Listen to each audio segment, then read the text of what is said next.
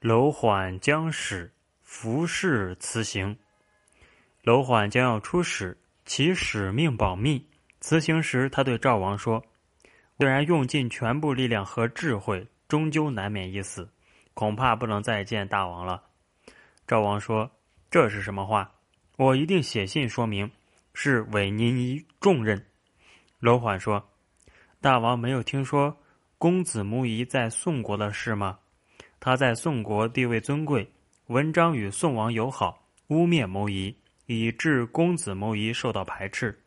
现在我与大王非公子谋夷与宋王的关系可比，但污蔑我的却超过了文章，所以我终究难免一死，恐怕不能再见到大王了。赵王说：“您就快出发吧，我已经与您有誓约了。”楼缓才出发。